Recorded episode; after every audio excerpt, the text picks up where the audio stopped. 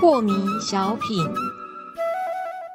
张讲师您好，有一位听众朋友，他想请教讲师，他说啊，我的饮食生活方式都因为学习的黄庭禅有很大的改变，所以以我现在的生活习惯啊，很难找到志趣相合的另一半，所以我的父母就很担心啊，很是着急，这件事情倒成了家里最大的矛盾，那么我该怎么办呢？讲师？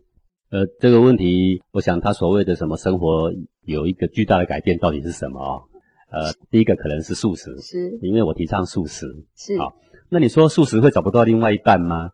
那么，各位你想想看哦，世上有多少那种影视界的明星是素食的，你知道吗？很多，多的不得了。那为什么他们素食呢？因为他们要保持那种活力、青春。是。好，那可见得素食对这个很有帮助，对不对？但是那些人何尝找不到另外一半呢？没有啊。桃花一样旺，非常旺啊！他越美丽，他就越旺啊。是。那如果你说啊，那我可是我在日常生活里，我们碰不到素食的另外一半，那你不必介意这些呀。然后或者说，哎，黄连山里面同学很多素食的呀，对，对不对？是。啊，如果能够志趣相投，找到另外一半也是素食的，也不错呀。对，那更是志同道合。对，我不觉得说跟这个找另外一半有什么呃关系啦啊。那黄连山还有什么改变呢？我们教导你怎么样把。呃，这个呃，日常生活、日常伦理里面落实这些像《弟子规》啦，这些古圣先贤的礼仪文化啦。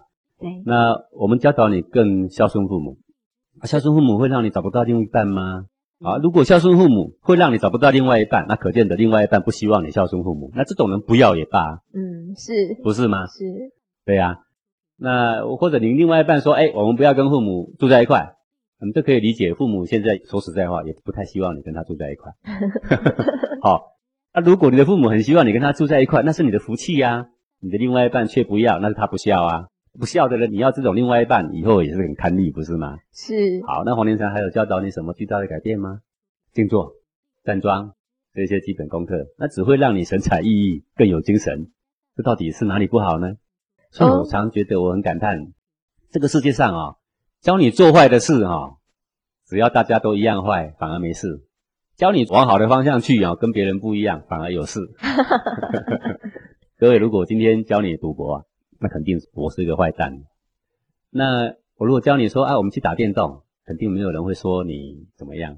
我如果教你说，我们每个礼拜我们去看电影，我们去 shopping，我们去夜店，这听起来在一般人眼中没什么坏，对不对？今天如果我教导各位学员。我们去夜店，我们去虾饼，我们去喝啤酒，我们不要烂醉如泥就好了！我们去呃花天酒地，去酒肉朋友。说实在话哈，说不定你们还很高兴。但是我今天教的不是这些，只会让你更好。你有什么好担心的呢？对，而而那一些酒肉朋友、花天酒地的事，反而没有人担心，实在是为什么呢？